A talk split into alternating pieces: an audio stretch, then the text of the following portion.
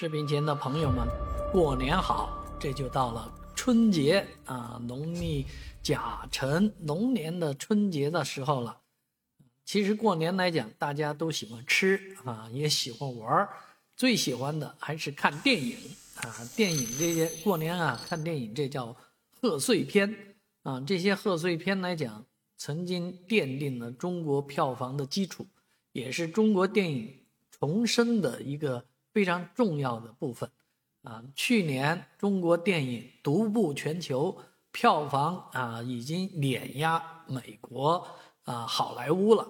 所以这个中国电影能在二零二四年继续这样的好事，为什么呢？啊，因为美国去年这个好莱坞大罢工啊，所以这个电影呢，呃是萧条了很多。而中国呢，电影不仅啊制作量很大，而且精品迭出。啊，今年更有一个新的特点，什么特点呢？就是票价大降，啊，这个票价十几块钱能看一场电影，你相信吗？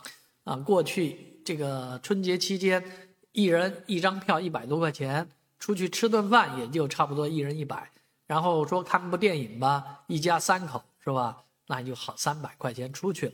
所以今年电影十几块钱一张票，不到一百块钱，一家人看得开开心心的。多好啊！而且上海这边还有电影的这个票补啊，对困难群众有五万张票的补贴啊，对一般群众来讲有三十块钱的补贴，所以这个大家应该这个时候啊，赶紧到这个各大票务平台上去抢票啊！今年的电影也非常不错啊，想想那个贾玲啊，为了演一部电影暴瘦啊，人家从一个大胖子又减回到一个苗条的少女了。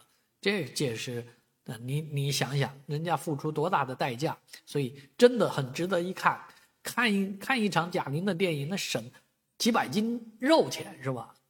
所以这个春节期间啊，刘德华的好电影《红毯先生》也值得关注啊，挺挺有意思的啊。春节图个乐呵啊，不管这事儿是沉重也好，还是轻松也好，是轰轰烈烈也好，还是啊飞驰电闪也好。